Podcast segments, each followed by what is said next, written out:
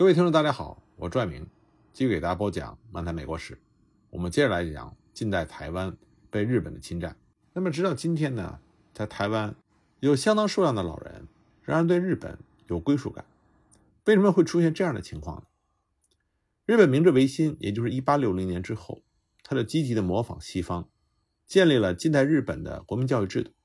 但日本呢，在占有台湾的初期，并没有确立教育的根本方针。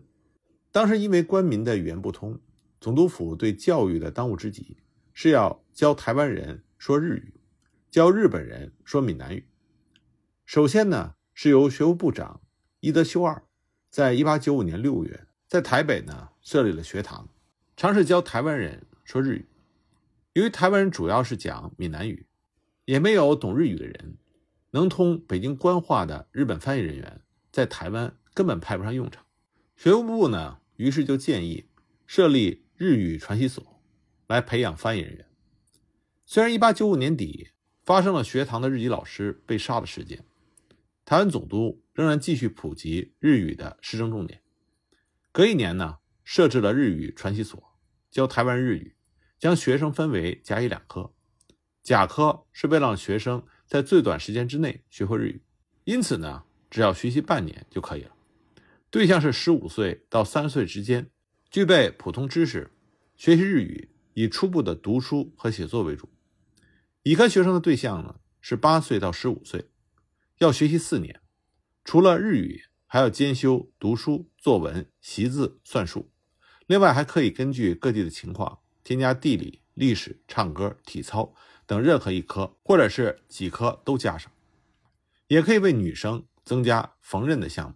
不过呢，历史这个科目在当时是选项之一，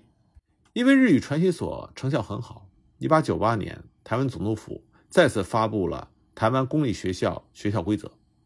台湾公立学校校官制》以及《公学校令》，明确规定了会以台湾总督府和地方的经费来开办公立学校。日本在台湾设立的公立学校是六年制，就学资格呢是八岁以上、十四岁以下的台籍儿童。教授的科目包括修身、作文、读书、习字、算术、唱歌和体操，目的是对台湾人的子弟施德教、授实学，以养成国民性格，同时使其精通日语。其中所谓的施德教和养成国民性格，都是要把台湾学生变成忠贞顺服的日本国民；而授实学、精通日语，则是训练台湾学生具备生活的技能。从而能够效力于日本，来协助对台湾资源的开发。五年之后，公立学校的规则再次修正，目的和之前相差的并不多，教台湾儿童日语以及生活上所必须的普通的知识技能，并且养成日本国民的性格。教授科目呢，包括日语、修身、算术、汉文、体操。女学生增加了裁缝课。九年之后。又加上了手工、图画、商业和唱歌等等科目。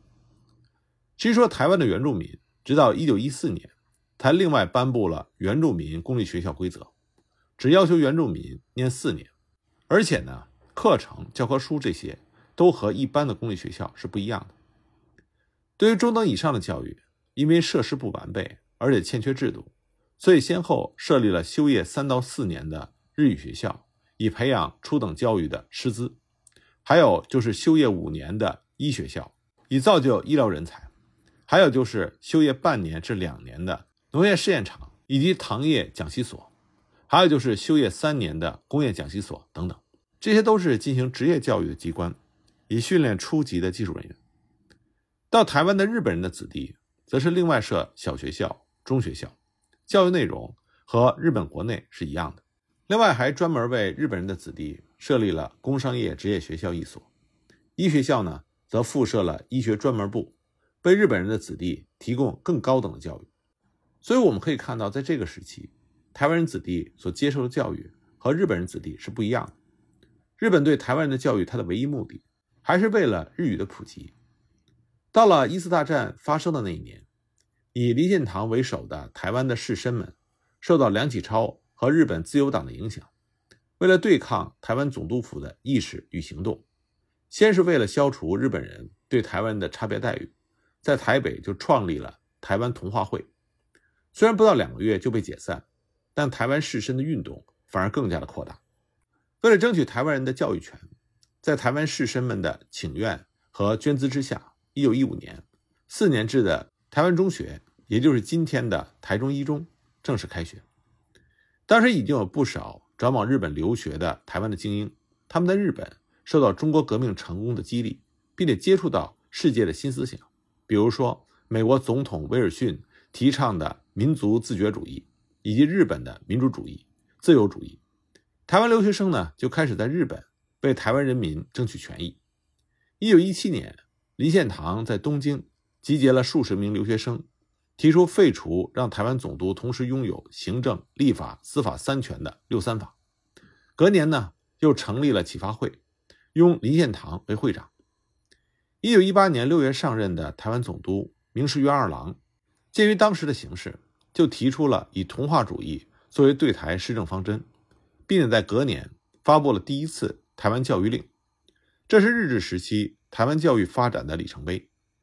总督府在台湾。推行教育从此就有了法令依据，但是在这个台湾教育令里，仍然以台湾人民的文化程度不足作为理由，采用和日本人有差别的教育方式。这个时候呢，日本国内的政治生态已经有了改变。一九一八年九月，原定内阁成立，推行符合现代民主的政治体制和政策，也被称为是大正民主时期。次年呢，派出了第一位文官的台湾总督田间治郎。他和袁敬谈妥，以同化政策作为统治台湾的基本方针。他抵达台湾之后，正式向府内的官员发表，同化政策的精神是让台湾视为日本内地的延伸，目的是要让台湾的民众成为真正的日本臣民，效忠于日本朝廷，加以教化善导，以培养出其对日本国家的义务观念。因此，一九二二年所颁布的新的台湾教育令。取消了日台的差别待遇，以同化作为教育的方针。那么，为了实现同化的目的，让台湾学童学日本的历史，历史课程从此就成为台湾公立学校的必修课目。当时，台湾公立学校历史课程所使用的教科书是由台湾总督府文教局编写的，名字叫做《公立学校用日本历史》，分为上下卷，编在公立学校五六年级的课程中。刻意去除了台湾人民过去的中国历史，以日本历史取而代之。教材的内容呢，首先是教育台湾的小学生认识日本的国体。按照历史学者的研究，教科书以神统治时代是日本国体的奠基史，交代了天皇统治国家的历史来源。天皇的形象呢，是对人民慈爱、勤勉于政治，又有武功，臣民应该极力的对天皇忠诚。忠臣应该具备着武勇精神，贤良臣子更应该以著作来宣传尊王的意义。天皇和臣民的共同特色就是拥护国体。按照这样的日本国体所形成的对外关系，那么外国文化并非是要取代日本文化，而是要增添日本文化的丰富性。在战争方面，这个历史教材宣传外国从来没有成功的侵犯日本，而日本因为对外战争的胜利。而使国威得到了大幅的提升，更加证明日本的国体的优秀。以此呢，就提出学生应该秉持日本精神，致力于东亚和平。当时学习的是日本历史，台湾历史在教科书里提的相当的少，只有和日本有关的才会被提到。比如说，在丰臣秀吉这一课，特意写到丰臣秀吉平定日本之后，派使者到菲律宾、台湾要求交流，主要是为了表示。日本和台湾早有交往，这样可以使台湾的小学生对日本更加有亲近感。而在德川家光这一课里，则叙述了日本人到台湾的同时，才有明朝人来到台湾。他想表达的意义，就是发现台湾、日本和明朝是不分先后的。同时还专门提到了在之后所发生的滨田弥兵卫惩罚荷兰人的事件，暗示日本在台湾是具有相当的影响力和权力的。在明治天皇这一课里提到了牡丹社事件，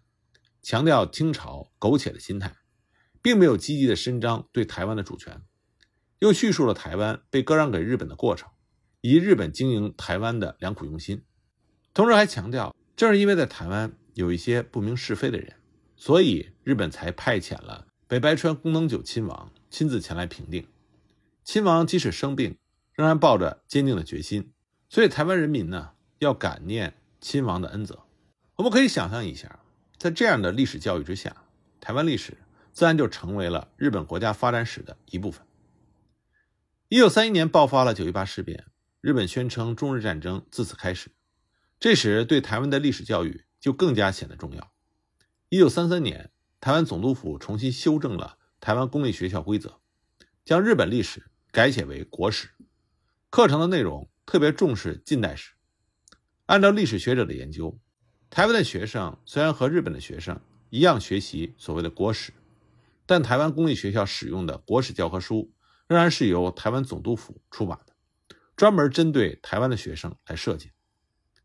中华民国的历史是以1937年的卢沟桥事变作为全面对日抗战的序幕。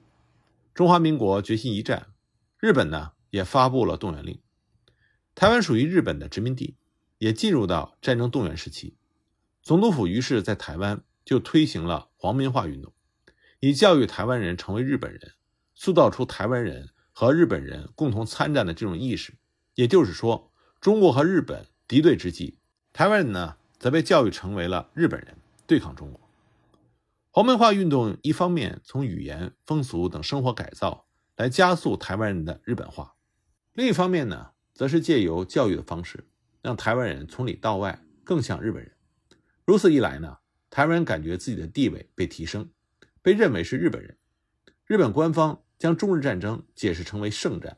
是为求得东亚的和平。那么，同为日本人的台湾人也应该共同的努力。因为战争气氛的环境，这个时候台湾的学生对于学习的国史更有一种切身的体会感。那么，台湾总督府在这个阶段也刻意的利用教科书，塑造出了历代天皇为国家、为日本国民费尽苦心的形象，同时还彰显了天皇统治国家的特质。而天皇付出心力的对象不只是日本，也包括了东亚国家。日方教育的目的呢，是要让日本所有的国民感念天皇慈爱之余，进一步的为了天皇在战争中奉献心力。那么，日本在台湾的历史课程中还增加了靖国神社的课文。靖国神社是根据天皇的意思而建立的，是为了祭祀在明治维新前后到昭和年间在战争或是国家事变中。而牺牲生命的日本的所谓终结臣民，无论身份或者是职业，都会被视为是日本的护国神加以祭祀。另外呢，在课程中还增加了日本和外国往来的历史，其中就提到了曾经有新罗的国王说日本是神国，说日本兵是神兵，是凡人不可抵抗的，还提到蒙古曾经要攻打日本，结果被神风击败了。那么这些内容都是为了让日本的国体。显示出神性。这个时期教科书中的台湾史部分，更是强化日本取得台湾的历史渊源，支持日本统治台湾的正当性。提到了丰臣秀吉派使者到台湾，说那个时候的台湾并没有政府，不归属于任何政权所有。也写到了郑成功赶走荷兰人，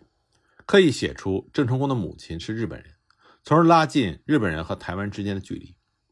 提到牡丹社事件的时候。专门说到西乡从道授予了台湾原住民国旗，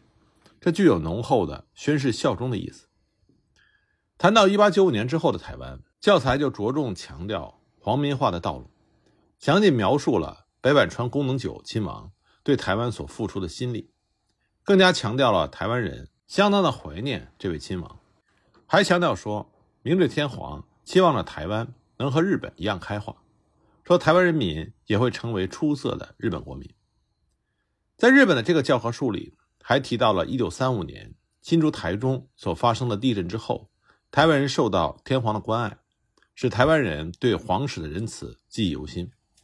在1937年日本国民精神总动员开始之后，日本军部和财政界就强烈的要求教育改革。同一年，日本政府设置了教育审议会。四年之后。日本政府根据教育审议会的报告而公布了《国民学校令》，规定日本的学童他们所读的小学和台湾学童读的公学都要改名为国民学校，并且提到进行教育的目的是在于修炼皇国之道，而对国体有更深的信念。在当时战争局势之下，知识和教育的实践就是要了解战争的意义，而为日本做出贡献。那么，真正反映所谓“皇国之道”教育原则的教科书，是日本文部省在一九四四年出版的《初等科国史》。那么，按照历史学者的研究，这本书出版的时候已经是中日战争的末期，所以这本书里呢是集结了当时日方高涨的情绪。全书的日本历史都环绕着大日本是神国的这样一个主题，说日本有神国的特质，受神灵庇护，所以所向无敌。那么在对外关系史上，初等科国史和过去教科书最大的差异，就是建构了以日本为中心的世界史，那就是东亚共荣圈、东亚新秩序的概念。比如说，他就说卢沟桥事变发生的原因是日本为了导正中国之步伐。防止其内斗，这才派出了军队惩罚中国。所以通篇呢都是罔顾真实的历史，而是以从日本的利益出发进行洗脑。最为明显的呢，是因为处于战争的末期，所以这本教科书强调全体的军民应该效忠国家，为天皇而战死，必须要超越死亡的可怕。里面专门写到，即使肉体死亡糜烂，大和日本精神也会永远不灭。更是明白地告诉这些小学生们：敌人如果朝你而来，应该舍去性命而保全忠心，这是你最重要的孝心。那么，这个时期的台湾人已经被认为就是日本人。台湾的学生和日本的学生一样，使用初等科国史，其中呢，台湾史只有滨田民兵卫惩罚荷兰人这件事情，以及甲午战争，以及北百川宫能久亲王平定台湾、台湾沐浴黄化这些简短的技术。台湾史已经彻底消融在日本为大东亚战争而建构的历史描述中。